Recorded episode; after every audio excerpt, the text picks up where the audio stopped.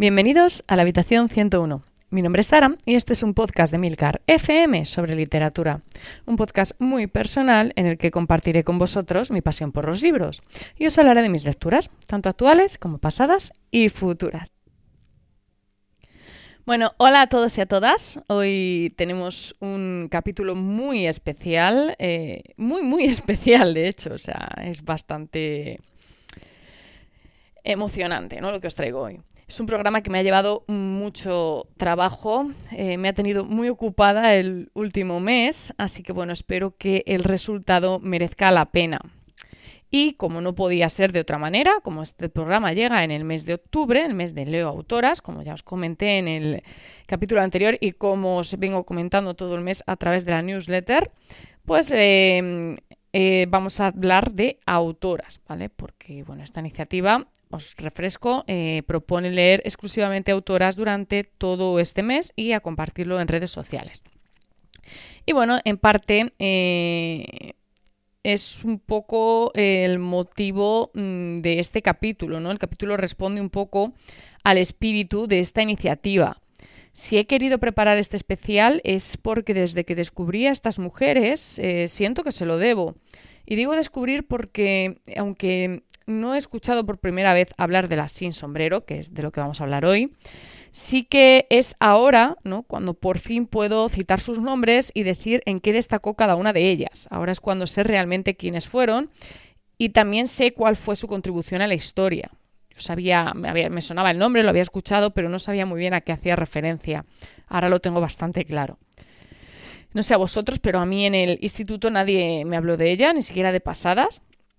Y eso que la generación del 27 eh, siempre fue muy preferida. Eh, os puedo asegurar que he leído mucha poesía de la época. De hecho, yo llegué a tener en mi cuarto, cuando todo el mundo tenía a los Backstreet Boys y las Spice Girls, que también estaban, eh, yo tenía poemas de Cernuda, de Salinas y de Lorca. De verdad es que me gustaba mucho. Entonces, bueno, me sorprende no haber conocido a estas autoras cuando a mí esta generación pues me, me atraía tanto, ¿no? He preguntado a una amiga que es profesora de secundaria y me ha confirmado que esto sigue siendo así. Estas mujeres han sido olvidadas por la historia y bueno, al, pasar esto, al hacerse esto, pues nos han robado a todos la, oportunidad de conocerlas. Porque todos y todas hemos estudiado en el Colegio Lorca a Jorge Guillén, a Gerardo Diego, a Damaso Alonso, Rafael Alberti, Vicente Alexander, Luis Cernuda, Pedro Salinas y bueno, no solo a escritores o poetas, también conocemos sobradamente a cineastas como Luis Buñuel o a pintores como Dalí. Pero ¿quién ha oído hablar de Margarita Manso, de Maruja Mayo, de Concha Méndez, Josefina de la Torre o yo qué sé, Rosa Chacel, por ejemplo, ¿no? Pues bueno, estos nombres, eh, estos hombres de la generación del 27 no estuvieron solos, no fueron los únicos artistas que contuvo esta generación, no eran los únicos que publicaban en la revista Occidente, en la Gaceta Literaria o que participaban en aquellas famosas tertulias de Madrid. No fueron los únicos que tuvieron, los que pudieron, que exiliarse. La diferencia fue que cuando ellos regresaron encontraron homenajes y reconocimiento y ellas se dieron de bruces con el olvido. Me da mucha rabia que su historia se cuente en torno a la de ellos, como si los nombres de, de estos varones no fueran los que de verdad pusieran en valor los de estas mujeres. Va a resultar inevitable nombrarlos porque a fin de cuentas, pues en aquella época es que se relacionaban constantemente y tienen mucha historia común. Y bueno, alguno de ellos influye significativamente en la, en la vida de alguna de ellas. Pero bueno, yo voy a intentar centrarme más en estas mujeres, en cómo se relacionaban, cómo se inspiraban mutuamente y en esa amistad tan envidiable que tuvieron muchas de ellas entre sí. Yo no quiero hablar de la mujer de o de la amiga de, eso es lo que se ha hecho hasta ahora eh, y no quiero, ¿no? Yo quiero hablar de Maruja, de Margarita, de Ángeles, de Concha, de María, de Marga, de Ernestina, de Zenobia. Quiero hablar de ellas con nombre y con voz propia. Así que bueno, vamos a empezar por el principio y el principio de todo es posiblemente eh, el resumen de una pregunta, ¿no? ¿De dónde viene el nombre de las sin sombrero? Contaba Maruja Mayo en una entrevista que Televisión Española le hizo cuando regresó del exilio, que estando un día en la Puerta del Sol con sus amigos, Margarita, Salvador y Federico, decidieron quitarse el sombrero. Y la, reacción de la gente que estaba por allí pues fue tirarle piedras y llamarles de todo, no insultarles y demás. Si os digo que Margarita era Margarita Manso, Salvador era Salvador Dalí y Federico era Federico García Lorca, enseguida caeréis en que todos eran artistas de la conocida como generación del 27 y comprenderéis por qué esa reacción por parte de los viandantes. Quitarse el sombrero en el Madrid de los años 20 era un acto de rebeldía, sobre todo si se era mujer. Los hombres todavía tenían, bueno, cierta libertad, ¿no? En quitárselo en espacios cerrados, pero las mujeres ni siquiera eso, o sea, no se lo podían quitar en, bajo ningún concepto en público, solo en su casa. El sombrero era un símbolo de decoro, de estatus social, de sumisión a unas reglas, de unas imposiciones morales que, bueno, estas mujeres que empezaban a despertar, que comenzaban a verse como algo más que madres y amas de casa, pues las hacía sentir enjauladas. Y quitarse el sombrero fue para ellas un acto de liberación, y eso precisamente es lo que tienen en común todas estas fascinantes mujeres. Todas ellas se liberaron, fueron pioneras en sus respectivas disciplinas y llegaron hasta donde una mujer, eh, según las convenciones sociales de la época, pues no tenía permitido llegar. La anécdota que cuenta Maruja Mayo y ese acto de rebeldía se convirtió en una manera de nombrar a todos aquellos que se atrevían a desafiar las normas cuando Ramón Gómez de la Serna publicó Aventuras de un sinsombrerista en la revista de Occidente y bueno, así dejó acuñado el término. Más tarde, en 2015, Tania Bayó, eh, Serrana Torres y Manuel Jiménez lo rescataron para dar nombre a un documental que preparaban para rescatar la memoria de estas mujeres. Y así fue como se quedaron con el nombre de las sin sombrero. Pero bueno, vamos a seguir.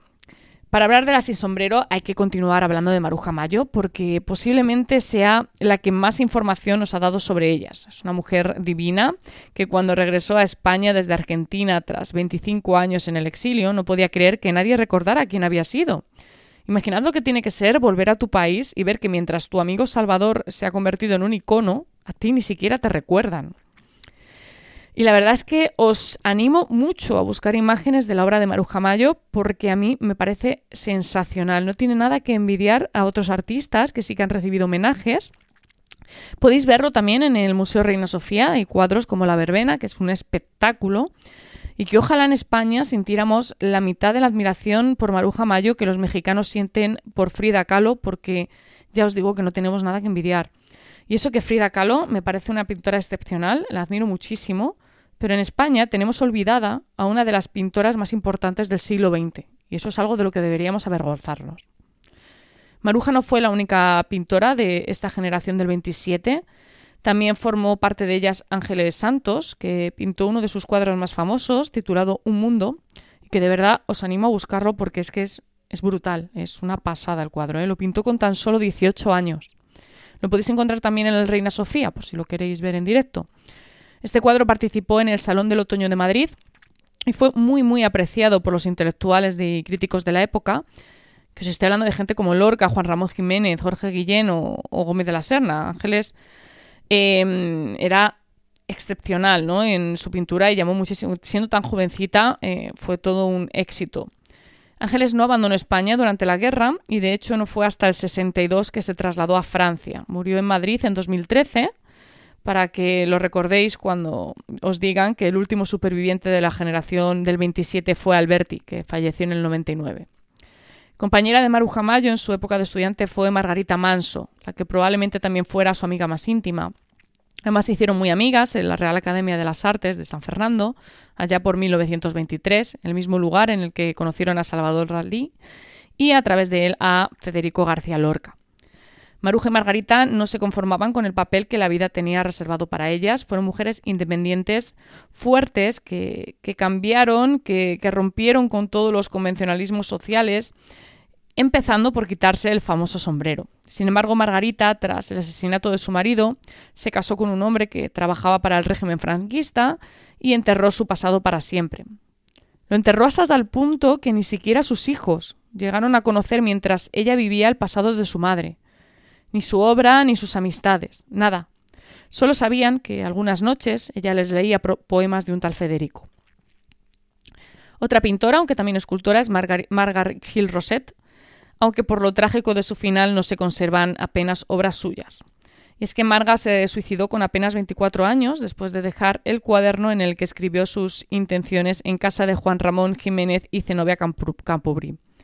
Otra mujer excepcional que quedó lamentablemente eclipsada por su muy famoso marido, y eso que es reconocido por él mismo, que el Nobel le pertenecía más a Zenobia que a él. Pero bueno, ahora no estamos hablando de Zenobia, por mucho que me fascine, sino de Marga, una mujer que tenía un talento extraordinario, que ya en la época provocaba admiración. Y bueno, como suelen hacer los hombres cuando miran a una mujer, se decía de ella que su talento era muy masculino. Y hay una anécdota muy curiosa sobre ella que me gusta mucho, y es que resulta que, mm, aunque no hizo ella directamente las ilustraciones del Principito, sí que sabemos que Saint Exupéry se inspiró en los libros de Marga, en los dibujos de Marga, porque conocía a, ella y a su hermana personalmente. Os animo también a buscar lo que queda de la obra de esta artista, que son apenas 16 esculturas y 80 acuarelas, pero hacedlo porque son muy buenas, merece mucho la pena verlas. Pero bueno, por mucho que me gusten estas cuatro grandísimas artistas y me haya sentido absolutamente deslumbrada por ellas tras descubrirlas, como este es un podcast literario, nos vamos a centrar en las escritoras, que además son unas cuantas y nos va a llevar un, ratito, espero que tengáis tiempo. Bueno, Concha Méndez eh, nació un año que no pasó desapercibido en la historia, os hablo de 1898 el año en el que surgió otra famosa generación de intelectuales y también el año en el que nacieron Lorca, Damaso Alonso o Vicente Alexander. Por eso de confirmar que todos ellos pertenecen a la misma generación, ¿no? Bueno, su familia tenía dinero, su madre pertenecía a la aristocracia española y su padre era director de la Casa de la Moneda. Desde niña fue bastante inconformista y una sin sombrero sin saberlo, ¿no? Hay una anécdota en la que cuenta que un amigo de su padre les preguntó a ella, bueno, a ella no, se lo preguntó a sus hermanos, ¿no? Que, querían ser de mayores. Cuando ella contestó que quería ser capitán de barco, pues el hombre le respondió que eso no era posible, porque las chicas no son nada. Y la niña, que era entonces Concha Méndez, pues eso le sentó fatal. Y con mucha razón, no me extraña, vamos, menudo, menudo, menudo tontaina. Bueno, Concha fue novia de Luis Buñuel durante siete años, pero no fue hasta su ruptura que conoció al resto del grupo. Esto lo cuento básicamente porque es la razón que llevó a Concha a entrar en la generación del 27, no, no por otra cosa. Cuando Buñuel se fue a Francia, pues empezó una relación con la que sería su mujer y Concha llamó a la residencia de estudiantes con una excusa para preguntar con él. Y así consiguió su verdadero objetivo, ¿no? que era hablar con Lorca, que tenía ganas de conocerle. A través de Lorca pues conoció a Maruja Mayo, a Alberti, a Dalí y al resto del grupo. En 1926, Concha publicaba su primer libro de poemas, titulado Inquietudes, que tuvo bastantes buenas críticas. Al año siguiente escribió un guion titulado Historias de un taxi, una película que dirigió Carlos Nazarí, y preparó una obra de teatro y otro poemario. Concha Méndez fue una de las socias fundadoras del Liceum, y es que si ellos tenían las residencias de estudiantes, pues ellas tenían el Liceum Club Femenino, en la histórica Casa de las Siete Chimeneas, los que sois de Madrid seguramente os suene, que es la actual sede del Ministerio de Educación y Cultura. Es el lugar donde ellas se reunían, organizaban ponencias y tertulias. Bueno, eh, Concha fue una mujer muy decidida, viajó sola a Inglaterra con la oposición de su familia y, sin escuchar los consejos de sus amigos, que le decían que era pues muy mala idea. Eh, después se fue a Buenos Aires, donde acabó colaborando en importantes periódicos como La Nación y acabó teniendo un cargo en la Embajada Española. Y todo ello sin dejar de escribir, porque en esa época publicaba su tercer poemario, Canciones de Mar y Tierra, en el que dedica poemas a sus amigas, pues Maruja Mayo, Rosa Chacel, Carmen Conde, y bueno, a sin sombrero, vamos. Este poema de, su poemario surtidor, eh, titulado, la titulado Verbena, nos habla de aquella amistad con Maruja Mayo, que también reflejado quedó en el cuadro La Verbena de la pintora. Desconcierto de luces y sonidos, dislocaciones, danzas de juegos y de ritmos, los carruseles giróvagos entre los aires dormidos, marcando circunferencias sin compases, los tío vivos y la fiesta de colores vibrantes y estremecidos, estremeciendo la noche, rutilantes de caminos. Para ir a las verbenas nos prestan almas los niños.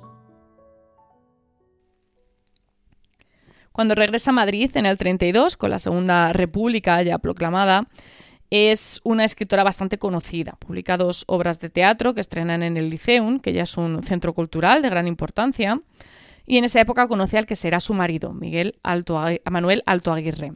y fundan juntos una editorial que publicaría a muchos de los artistas de esta generación en los años siguientes. Como a muchos otros, la guerra les obliga a exiliarse y Concha ya nunca volverá a España, muriendo en México en 1986. Si os interesa indagar más sobre su biografía, que ya os digo que es apasionante, he visto que existen unas grabaciones de 1981 en la Fonoteca de México, en las que Concha Méndez, con unos 80 años, habla con su nieta Paloma durante casi 17 horas de sus recuerdos.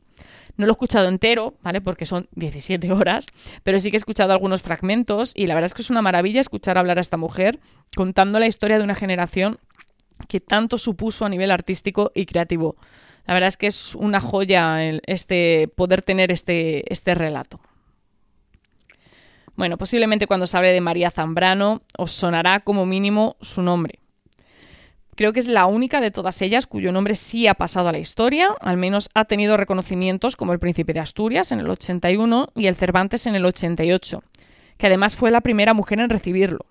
Que lo han ganado cuatro mujeres más después de eso, ¿eh? que tampoco os vayáis a pensar, pero bueno. María Zambrano fue filósofa y no una cualquiera. Era la mejor discípula de Ortega de Gasset, una mujer con un pensamiento propio y muchas veces opuesto al del filósofo, que nos confunda la palabra discípula. Gracias a Ortega Gasset empieza a participar en las tertulias de la revista de Occidente y así conoce a otras mujeres como Maruja Mayo, Rosa Chacel o Concha Méndez. Escribió en numerosas revistas de prestigio, fue profesora, conferenciante y también publicó bastante, destacando títulos como Pensamiento y Poesía en la Vida Española, El Hombre y lo Divino, Los Sueños y el Tiempo, Persona y Democracia o Delirio y Destino. Eh, Veinte años de una española, una autobiografía novelada. Cuando estalla la guerra, eh, Zambrano, que en ese momento estaba en Cuba, regresa a España para colaborar con la República. Pero, como todos sabemos, pues la cosa no sale bien. En el 39 se exilia y pasa por ciudades como París, Nueva York o La Habana para terminar por instalarse en México, donde dará clases en la universidad. Regresó a España del exilio en el 84 y murió en 1991. Eso sí, no lo hizo en el olvido, como muchas de sus compañeras, porque, como he dicho antes, sí que recibió dos importantes premios y otros reconocimientos. Por ejemplo, fue nombrada hija predilecta de su ciudad natal, Vélez Málaga, y doctor honoris causa por la Universidad de Málaga. Y bueno, si habéis viajado en, a esta ciudad en tren, pues sabréis de sobra que la estación lleva su nombre. O sea que al final de su vida sí que tuvo numerosos reconocimientos, aunque algunos de ellos pues fueron póstumos. Pensar y no preocuparse, actuar sin decidir, seguir y no perseguir, reposar sin detenerse, ofrecer sin calcular, no aferrarse a la esperanza, no detenerse en la espera, escuchar sin casi hablar, respirar en el silencio, dejarse quieto flotar, perderse yendo hacia el centro, hundirse sin respirar, cruzar sin mirar fronteras, dejar límites atrás, recogerse, abandonarse, solo dejarse guiar, ser criatura tan solo, no haber de sacrificar, más allá del sacrificio, cumplida la voluntad, sin designio ni proyecto, sin sombra, espejo ni imagen.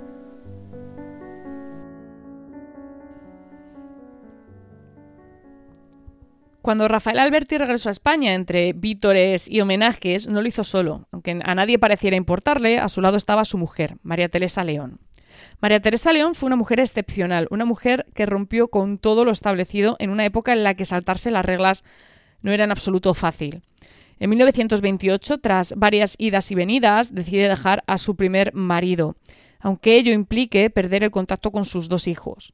Pero María Teresa no puede, no, no quiere seguir sometida a este hombre y decide apostar por su libertad y sobre todo por su felicidad.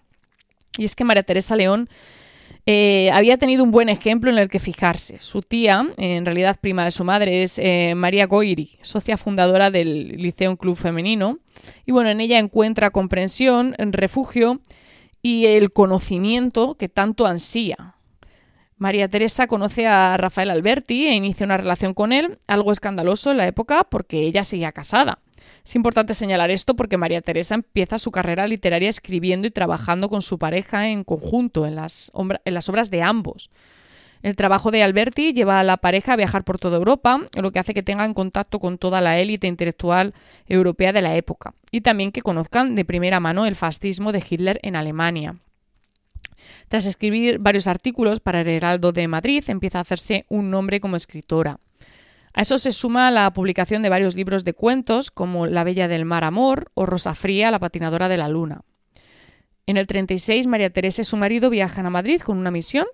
La Junta de Incontuación del Tesoro Artístico les ha encargado salvar las obras del Museo del Prado, el Museo de Illescas y el Escorial de los inminentes bombardeos.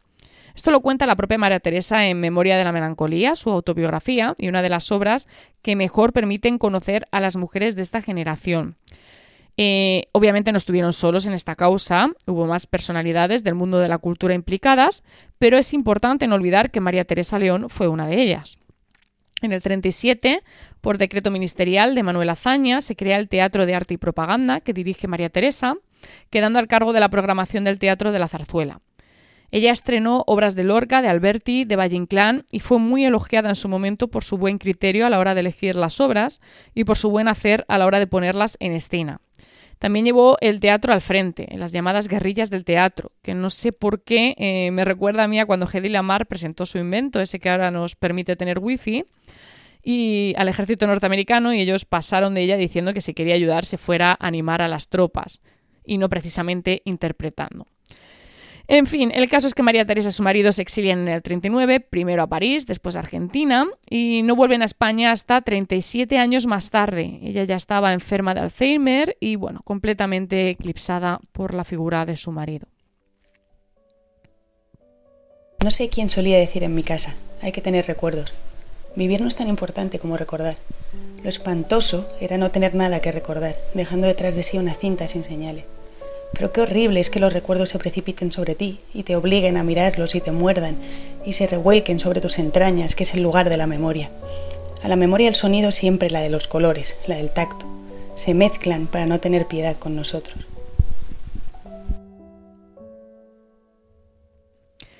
En realidad, Rosa, Chacel eh, quería ser escultora y de hecho empezó estudiando en la Escuela de Bellas Artes, pero descubrió que realmente aquella no era su vocación. En 1918 empezó a frecuentar el Ateneo y a tomar contacto con las letras, descubriendo su verdadero camino. Su nombre empieza a ser conocido cuando en su conferencia La mujer y sus posibilidades en el Ateneo causa tal admiración que hasta la propia María Zambrano le llega la noticia de esa mujer tan joven, talentosa e inteligente.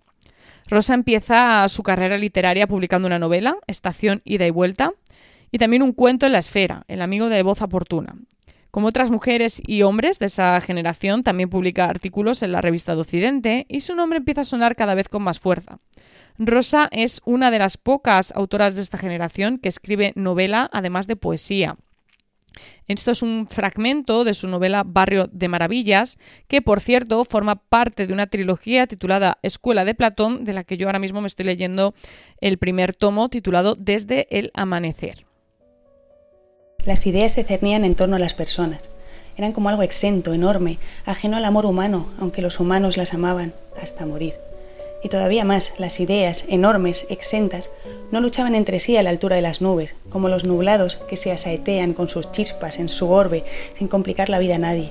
Las ideas, para vencer una a otra, buscaban, elegían a un hombre y solo con meterle una bala en la cabeza avanzaban, copaban a su enemigo por una buena temporada.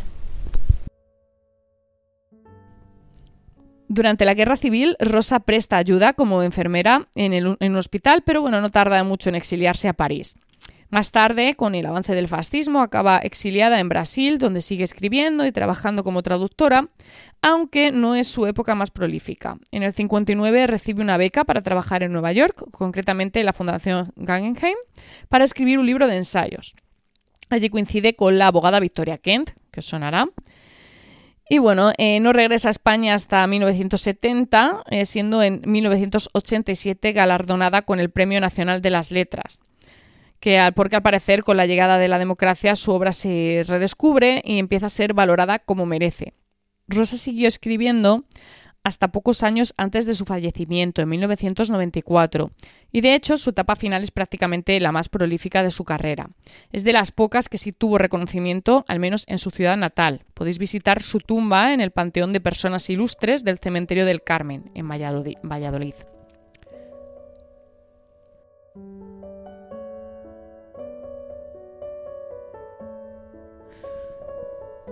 Carmen Conde fue la primera mujer elegida académica en la Real Academia Española. Esto fue en 1978. La institución llevaba en funcionamiento desde 1713 y hasta la fecha había nombrado a 435 hombres, que se dice pronto. Ni María Moliner ni Emilia Pardo Bazán, por citar a dos mujeres que sí aparecen en los libros de historias, fueron válidas para esta institución. A la primera no se la eligió y a la segunda ni siquiera se le permitió presentar candidatura. Pero vamos, desde entonces han ingresado como 80 académicos más y solo 11 han sido mujeres. Sacad vuestras propias conclusiones. Bueno, Carmen Conde fue un poco el pegamento de esta generación de mujeres. Estuvo en contacto con todas mediante correspondencia, eh, una correspondencia que guardó cuidadosamente, lo cual nos viene fenomenal pues, para conocer la historia de estas mujeres. Como tantas otras compañeras de generación, Carmen escribió numerosos artículos para periódicos de la época, varios de ellos en su Cartagena natal. Lo que puso su nombre en circulación en los círculos literarios de la época fue que Juan Ramón Jiménez, famoso por no responder jamás a las cartas que recibía, hiciera una excepción con Carmen Conde. Esto hizo que se fijara, se fijara, en ella Ernestina de Champurcín, que no tardó en escribirla, y que se convirtió pronto en una de sus grandes amigas. Todo esto desde Cartagena. Cuando Carmen viajó por fin a Madrid, pues estaba más que aceptada en la élite literaria de la capital. Fue entonces cuando publica su primer poemario, Brocal, en 1932, tras su boda, Carmen crea junto a su marido la Universidad Popular de Cartagena, una iniciativa que se inspira en las misiones pedagógicas en, las que, en la que tantos de estos integrantes de la generación del 27 participaron y que pretendía acercar la cultura a la clase trabajadora. La guerra la pasa Carmen entre Murcia y Valencia, escribiendo pero sin publicar, viviendo en la clandestinidad y no regresa a Madrid hasta el 40. Carmen sobrevive haciendo traducciones, escribiendo para algunos periódicos y publicando libros infantiles bajo seudónimo. En 1943 eh, recibe una notificación del juzgado militar. Está en busca y captura. O sea, contra todo pronóstico, Carmen eh, acude a declarar, ¿no? Y consigue, con apoyo de varios testigos que dan fe de, su buena conducta, ¿no? Y bueno, consigue quedar libre de cargos. Esto le permite recuperar su identidad, volver a publicar poesía con libros como Pasión del Verbo o Ansia de la Gracia. Ya asentada, reinicia la correspondencia con sus amigas, ahora en el exilio. Intercambia cartas con Ernestina de Champurcí, con Zenobia Campubrí, con Concha Méndez. Es gracias a Carmen Conde que sabemos de la vida de estas mujeres en esta época. Y quizás por ello he querido rescatar de Carmen este poema que escribió en una de sus cartas a Concha Méndez. Te abrazo y no olvido. Nadie se acuerde de mí cuando no pueda acordarme. No todos sabrán que fui extensa como la tarde, solitaria como el mar, aunque la surquen las naves. Yo quisiera que después alguien pueda descifrarme, como un mensaje de piedra que fue encerrado en el aire. Solo un hueco en el vacío para poder alojarme.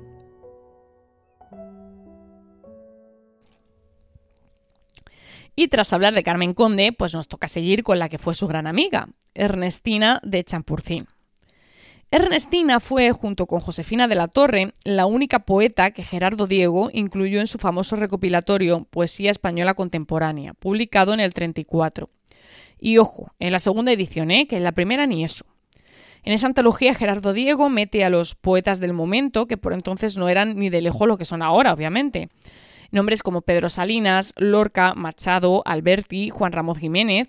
Vamos, eh, que ya lo tenía que hacer bien Josefina y Ernestina para que se dignasen a poner sus poemas ahí. Y pese a todo esto, su obra sigue siendo prácticamente desconocida. Bueno, Ernestina, eh, de orígenes aristocráticos, eh, que es algo que permitió que recibiera una buena educación. Esto era normal en la época, no solo cuando hablamos de mujeres, aunque hay excepciones como María Zambrano, que era de clase media. Lo cierto es que la mayoría de los hombres y mujeres de esta generación del 27 procedían de familias acomodadas.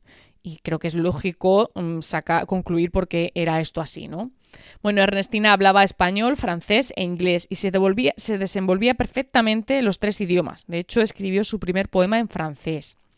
Pese a la época, como creo que ha quedado claro, Em, que no era habitual, ¿vale? Eh, Ernestina decide que quiere ser escritora y quiere hacer de ello su profesión. En 1923 empieza a publicar en revistas como Manantial o La Libertad.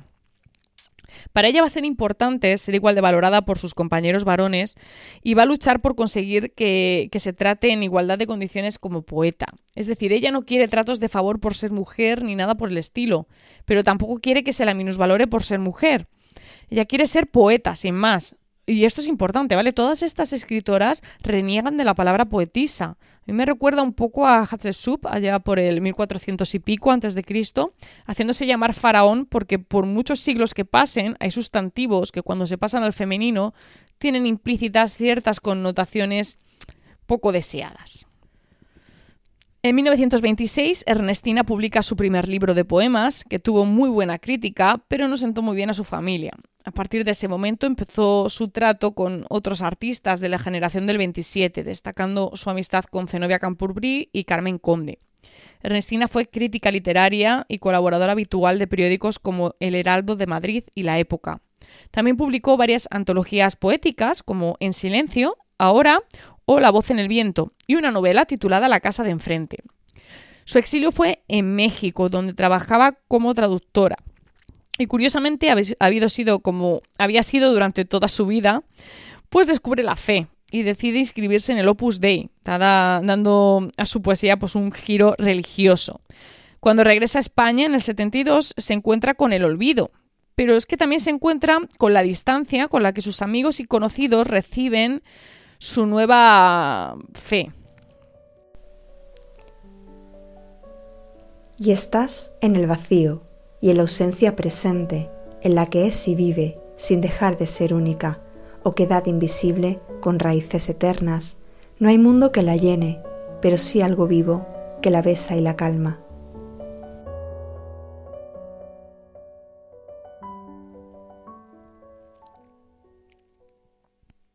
Josefina de la Torre nació en Las Palmas de Gran Canaria, lo que hace de ella la representante insular de la generación del 27.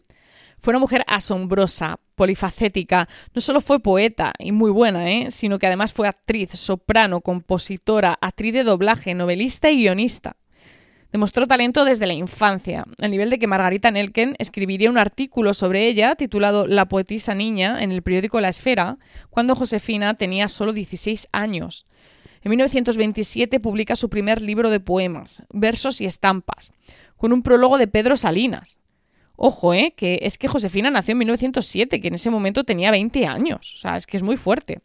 Bueno, siendo ya considerada como una de las poetas más destacadas de su generación, crea junto a su hermano el Teatro Mínimo en su Casa de las Canteras y en el 34 debuta como actriz de doblaje y también como soprano.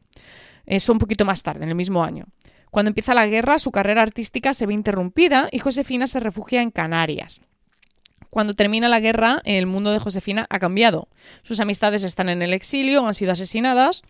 Regresa, eh, ella tiene que regresar a Madrid, consigue ser la primera actriz en la Compañía Nacional María Guerrero. Y no solo actriz, también es ayudante de dirección y guionista. Josefina interpreta para teatro, cine y radio. Escribe poesía, aunque no publica, y es conocida, aunque no famosa. Ya nadie parece recordar su pasado como poeta. En 1968 saca su tercer poemario, Marzo Incompleto, que pasa bastante desapercibido. También protagoniza el piloto de Historias para no dormir de Chicho Ibáñez Serrador, que seguro que os suena a todos.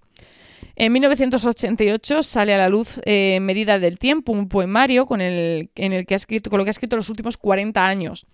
Entre esos poemas está este, que me parece maravilloso, me parece desgarrador y creo que explica muy bien lo que sintieron estas mujeres al descubrirse borradas de la historia, al comprobar que sus amigos de entonces no hablaban de ellas en sus biografías, al saberse de algún modo traicionadas.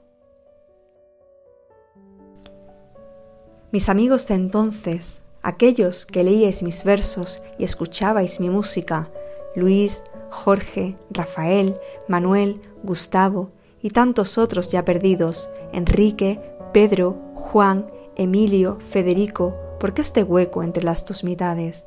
Vosotros ayudasteis a la blandura del que fue mi nido. Yo me formé al calor que con vuestras palabras me envolvía. Me hicisteis importante. Con vuestro ejemplo me inventé una ambición y tuve vuelos insospechados de gaviota. Gaviota, sí, porque fue el mar mi espejo y reflejó mi infancia, mis septiembres, Amigos que de mí hicisteis nombre, a la mitad vertiente de mi vida, hoy os llamo, tendedme vuestras manos. Yo me sentí nacer, para luego rozar de los cimientos la certera caricia, pero de pronto un día me cubrió lo indefinible, algo sin cuerpo, sin olor, sin música, y me sentí empujada, cubierta de ceniza, borrada, con olvido. ¿Dónde estabais vosotros, compañeros, vuestras letras de molde, vuestro ingenio, vuestra defensa contra el desconocido ataque? Oh amigos, Enrique, Pedro, Juan, Emilio, Federico, nombre que no responderá mi voz, Manuel, Gustavo, Lejos, Luis, Jorge, Rafael, que aunque el afán vientos nos dé para encontrarnos, ignoro en qué ciudad y si llegará el día en que vuelva a sentirme descubierta.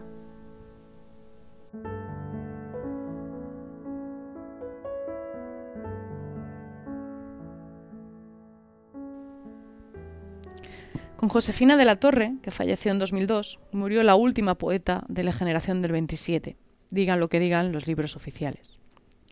No están todas las que son, pero sí son todas las que están.